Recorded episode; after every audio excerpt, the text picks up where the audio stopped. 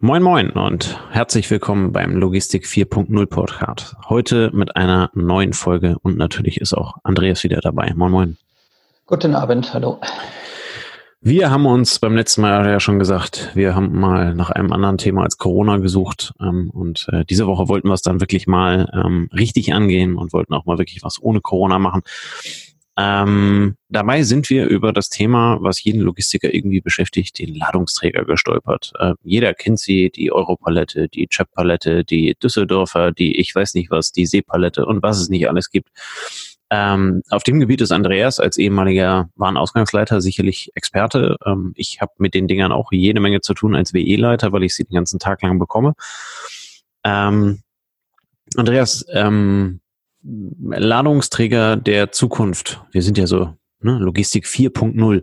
Ähm, wo geht denn die Reise hin? Oder vielleicht fangen wir damit an, was gibt's denn heute, was eventuell zukunftsweisend, äh, zukunftsweisend sein könnte?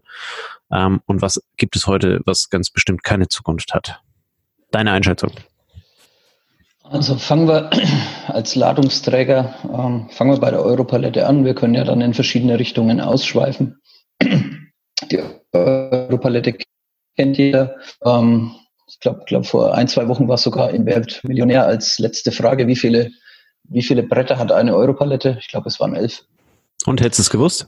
Äh, ich hätte es gewusst, ja. Als ich so für mich durchgegangen bin. Aber äh, ja, das Ding kennt schon jeder. Ähm, es, wir, haben's nicht, wir haben mit, wir haben mit der, dem Ladungsträger täglich zu tun. Meistens haben wir mit zu tun, wenn wir uns ärgern müssen, weil zu wenig Ladungsträger da sind, die Qualität beim Tauschen nicht passt, ähm, weil er nicht so funktioniert, wie wir uns das vorstellen. Und weil es natürlich auch einen hohen administrativen Aufwand nach sich zieht, überhaupt Ladungsträger zu verwenden. Und wenn es noch in der simpelsten Form ist, ne, so ein Zug-um-Zug-Tausch, ähm, ich kriege die Europalette wieder zurück, die, die ich irgendwo mit Ware an dem Lager abgebe, da dürfte eigentlich nicht viel Bürokratie dahinter stecken, aber da die Firmen auch da ähm, möglichst wenig zum Fenster rauswerfen wollen, sind auch diese Vorgänge mittlerweile immer komplett dokumentiert und heute noch weitestgehend ähm, manuell dokumentiert, weil eben die Palette, der, die Europalette an und für sich heute ein sehr dummes Element ist, besteht aus Holz und sonst nichts. Und deshalb ist alles, was damit zu tun hat, aufwendig. Jetzt kommen seit einigen Jahren verschiedene Ideen, diese Ladungsträger eben schlau zu machen. Ähm, vor ein paar Jahren war es die RFID, die man an der Seite draufkleben könnte. Nochmal vorher war es der Barcode, den man draufkleben könnte, als Papier oder aufdrucken könnte. Ähm, momentan, nach dem, was, was ich jetzt so mitbekommen habe, testet zum Beispiel das V-Institut einen aufgemalten, aufgebrannten QR-Code, Code, der Ladungsträger identifiziert. Hintergrund ist, man möchte vermeiden, dass wenn ich den Ladungsträger verwende, dass ich dann nochmal ein separates Label benötige und man verspricht sich von der Kennzeichnung des Ladungsträgers, dass eben mit dieser Nummer dann auch verbunden ist, was ich an Informationen auf dem Ladungsträger durch die Gegend fahre. Ähm, ist vom Prinzip her nichts Neues. Das Palettenlabel gibt es schon separat gedruckt. Da ist jetzt die Hoffnung, dass man sich das sparen kann und eben auf dem Ladungsträger dann ähm, die Informationen entsprechend ablegen kann. Nicht nur in physischer Weise, sondern hinter dem QR-Code dann auch in digitaler Weise. Das, ähm, für beschäftigen, den Ladungsträger mit einem Beacon auszustatten. Beacon ist, ich habe es vorhin schon gesagt, wie so ein Mega-Zäpfchen, das ich in dem Fuß einer Europalette verbaue, also so sechs, sieben Zentimeter lang, drei Zentimeter dick.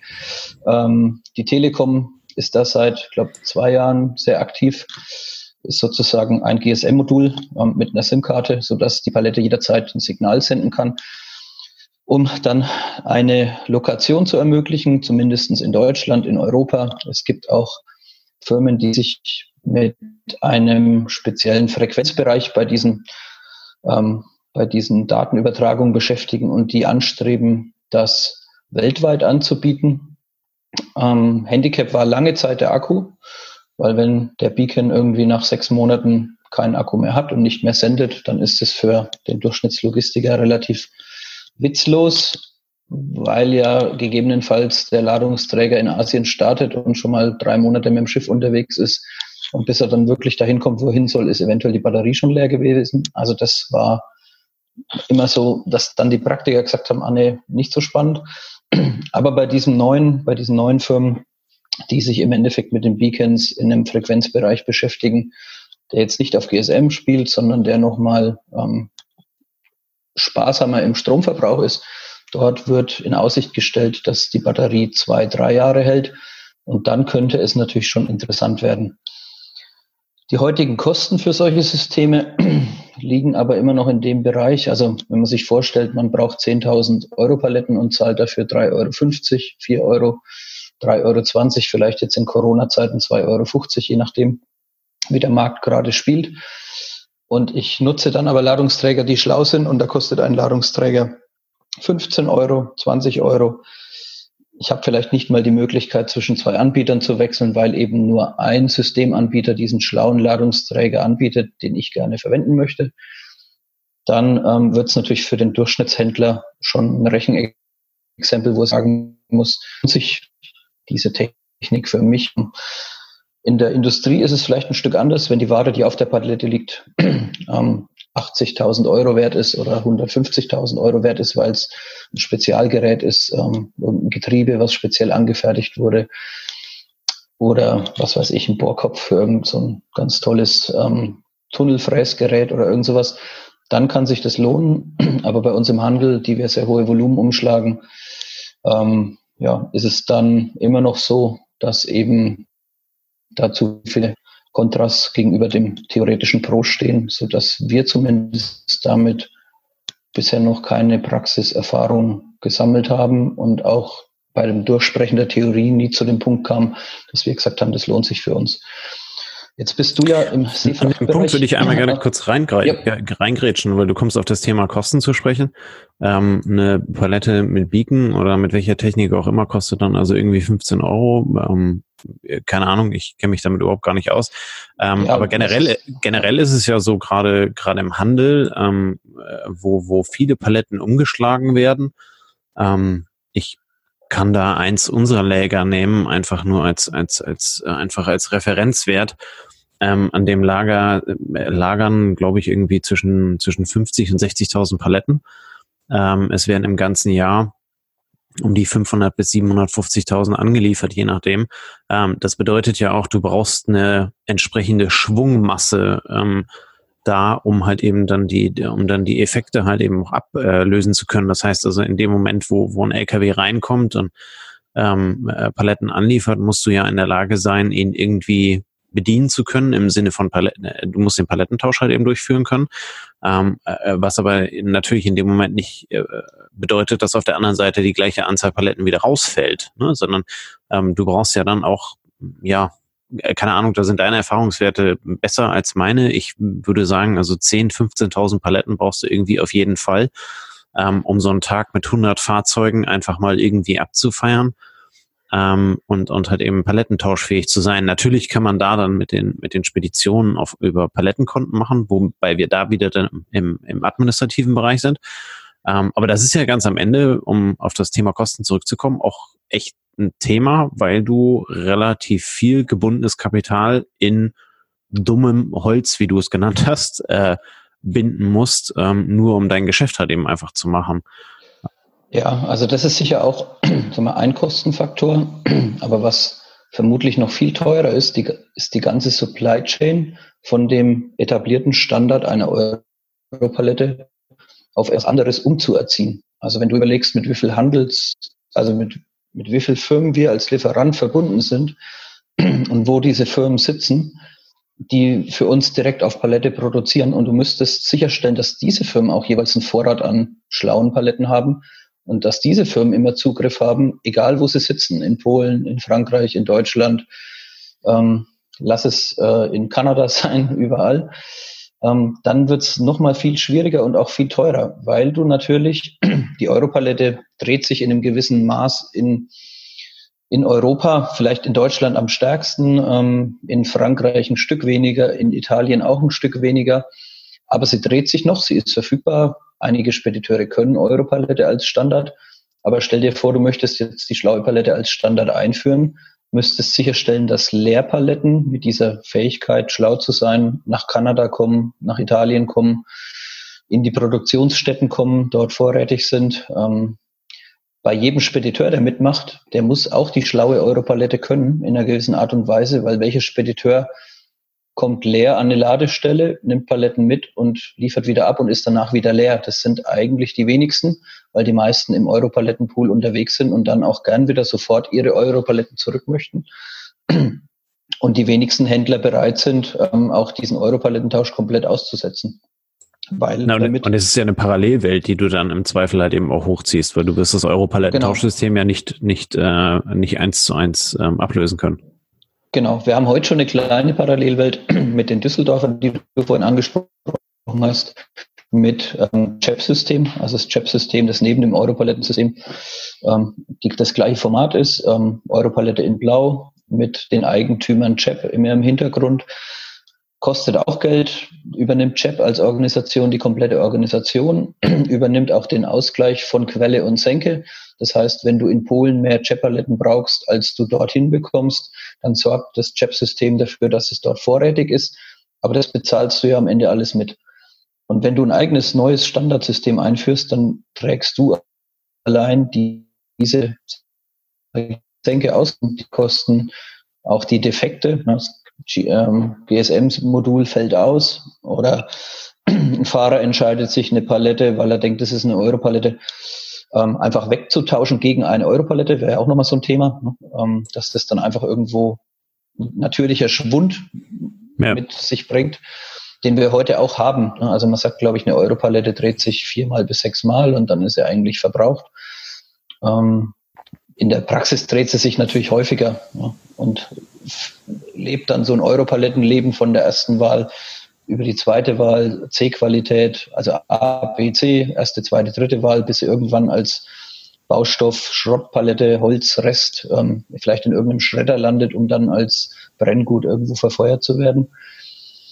Oder sie landet bei irgendeinem, in irgendeinem Wohnzimmer und jemand legt sich ein Kissen drauf und sagt, das ist aber ein schönes Möbel. ähm, ist ja momentan auch schick.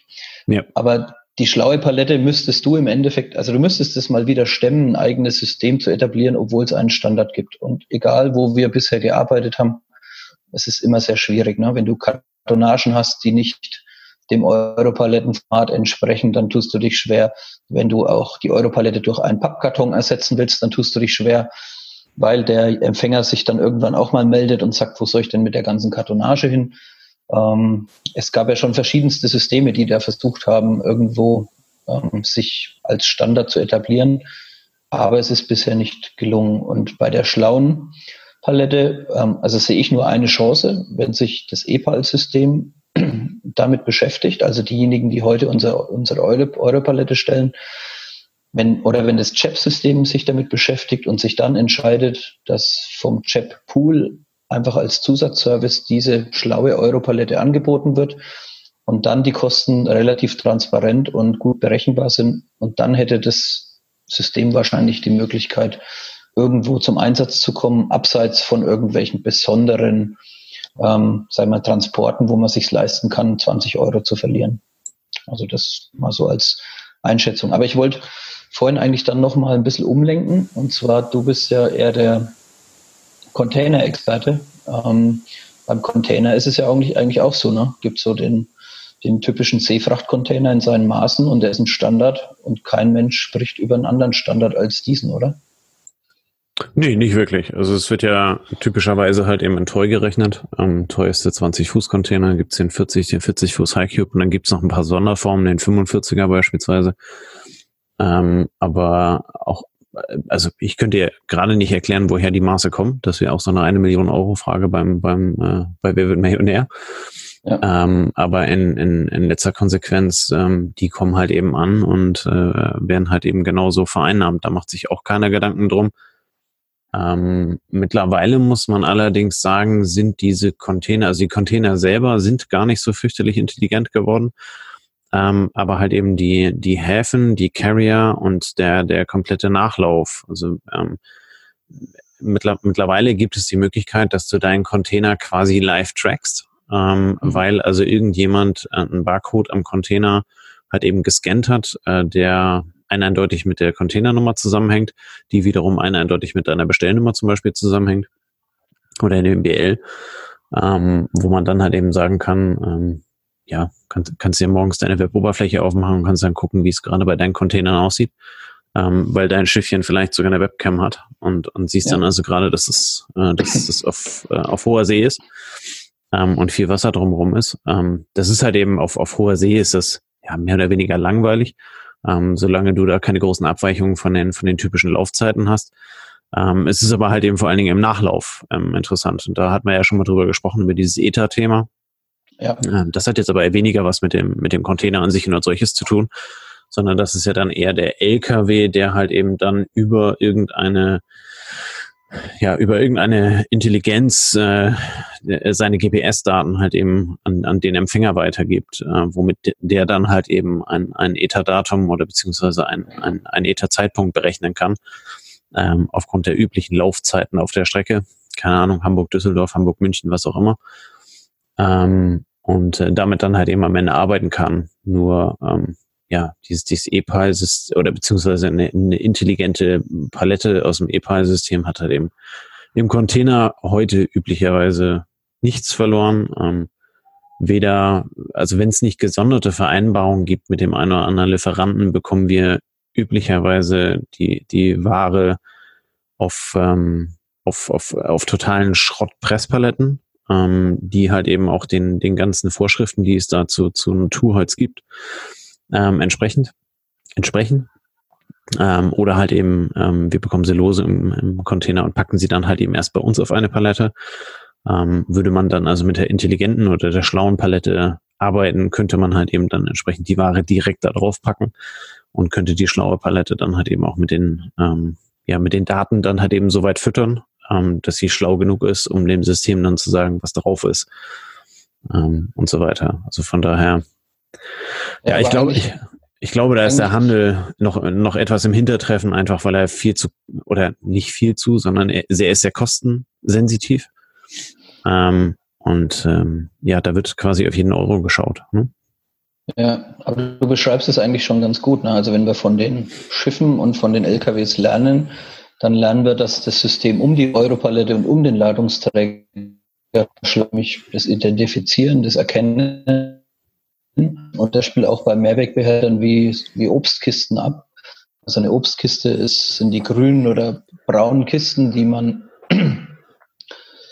aus, aus dem Handel, aus dem Supermarkt kennt. Ähm, und die haben einen Barcode. Und wenn ja. diese Kisten leer sind, werden sie gestapelt und zurückgeschickt. Und die Intelligenz besteht dann darin, dass man eben mit Kamerasystemen oder mit Apps arbeitet, um diese Barcodes schneller auszulesen und zu identifizieren. Und man geht dann eben über die visuelle Erkennung, macht nicht die Kiste schlauer, sondern man macht das System um die Kiste schlauer.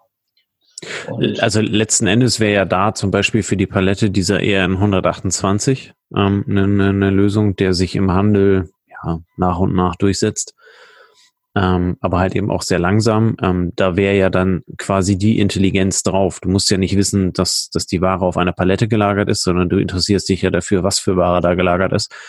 Ähm, egal, ob du sie in der Anlieferung hast oder halt eben aus dem eigenen Lager dann halt eben rausholst.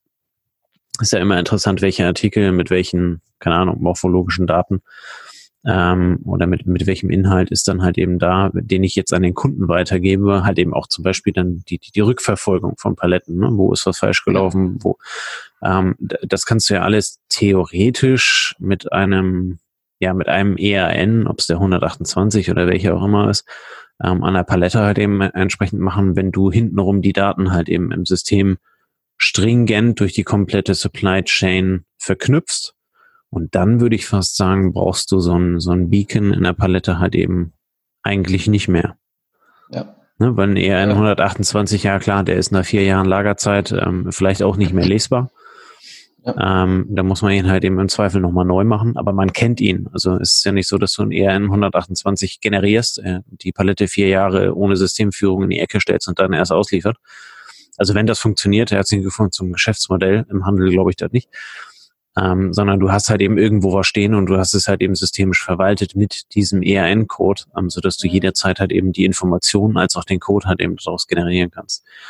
Ähm, ja. Von daher, ähm, ja, vielleicht versuchen wir da den Abschluss zu finden. Ähm, du hattest deine, deine Zukunftsvision ähm, gesagt. Ähm, wenn, wenn ein Chip oder ein, ein ähm, EPI-System es halt eben gelingt und das flächendeckend zu relativ geringen Kosten halt eben ähm, in der Palette zu verbauen, denke ich, ist es ein Mehrwert. Der Mehrwert äh, tritt aber halt eben im Ring genau gegen diese GPS-Tracker und genau gegen den ER128 an. Ähm, ob der, ob der 128 sich durchsetzt, weiß ich nicht. Den gibt es jetzt auch schon relativ lange. Ähm, da sind viele Daten drin, die viele Händler halt eben auch gar nicht verarbeiten wollen. Ne? Und ja. ähm, dafür brauchst du dann auch wieder ähm, äh, äh, neue Scanner und äh, das muss also dann auch im System äh, entsprechend ähm, angelegt werden. Und ähm, ja, zum Beispiel bei einem Händler, ähm, äh, der, der keine, keine MAD oder keine chargenpflichtigen äh, Artikel führt, ähm, der wird natürlich einen Teufel tun und mit einem 128 arbeiten ähm, und sich also eine Chargen- und eine, eine MAD-Verwaltung ins System ziehen, die er überhaupt nicht braucht. Ne? Ja. Ähm, da zweifle ich daran, dass der 128 das überlebt oder bringen kann. Ähm, wenn ich tippen müsste, würde ich, würde ich sehr ähnlich wie du davon ausgehen, entweder macht es einer der Großen ähm, oder aber, was ich tendenziell eher glaube, es wird das System um die Palette sein, was in der Zukunft dann halt eben ähm, die, die große Rolle spielt. Ja. Ähm, einfach auch mit dem Hintergrund, wer zum Teufel sagt uns heute, dass in zehn Jahren noch irgendjemand eine Europalette braucht. Ne, also die Logistik ja. wird immer kleinteiliger, ähm, sie wird immer individueller. Ähm, äh, vielleicht haben wir in, in zehn Jahren nur noch eine, eine Fachgröße im, im Regal ähm, die mhm. aber mit der heutigen Europalette nichts mehr zu tun hat. Ne? Und da könntest du halt eben quasi ein System, ähm, was dann nur noch um den Ladungsträger rumgebaut ist und also den, den Ladungsträger maximal mit, mit einer Eins noch verwaltet. Ne? Ist da oder ist nicht da. Und ja. der hat dann, der hat dann also irgendeinen Preis und das war's. Ähm, aber ja, die Frage ist halt eben, wo, äh, äh oder ja, jetzt, jetzt finde ich doch nicht den Abschluss, aber ähm, wozu zum Teufel äh, braucht eine dumme Holzpalette äh, Wissen? Ne? Also, ja, du, ähm, du, bräuchtest, du bräuchtest es dann, wenn wenn es uns wirklich als Logistiker gelingt, den Logistikwarenfluss so aufzubauen wie das Internet, wo die Infos sich anhand einer mitgegebenen Zieladresse selber den Weg suchen. Und das ist so ein bisschen die Vision hinter diesen Beacon ausgestatteten Paletten, dass du praktisch in einem Gesamtsystem arbeitest. Der Beacon sagt dir jederzeit, wo ist die Palette? Du schickst die Palette auf den Weg und sagst einfach nur nach Hamburg an diese Adresse. Dich ja. interessiert als Auftraggeber nicht, welchen Weg die Palette wählt. Und die Palette wählt sich jeweils den günstigsten Weg. Ähm, und es kann sein, dass wenn du 30 Paletten losschickst, dass die auf 30 verschiedenen LKWs dann irgendwie ans Ziel kommen. Aber da, glaube ich, ist äh, Theorie und Praxis noch relativ weit voneinander weg. Ja. Naja, ganz am Ende musst du ja dann noch überlegen, ähm, solche, solche Daten müssten ja unter Umständen dann halt eben auch dezentral, zum Beispiel in der Blockchain oder sowas, verwaltet werden wenn ja. du darüber sprichst, dass es nicht mehr zentrale Systeme sind, ähm, sondern ähm, ja Systeme, die halt eben miteinander sprechen müssen oder halt eben für eine komplette Supply Chain ähm, verantwortlich sind. Ähm, und da brauchst du ja dann auch eine entsprechende Kennung, ähm, mit dem du das Ding durch die durch die Blockchain halt eben entsprechend bewegen kannst.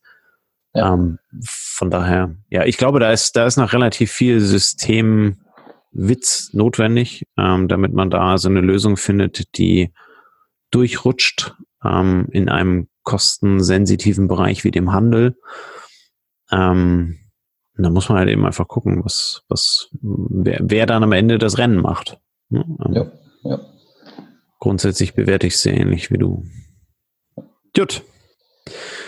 Dann äh, schließen wir an der Stelle, bevor wir die nächste Laberattacke über äh, die nächste technische Neuerung finden. Das machen wir dann einfach im nächsten, im nächsten Podcast.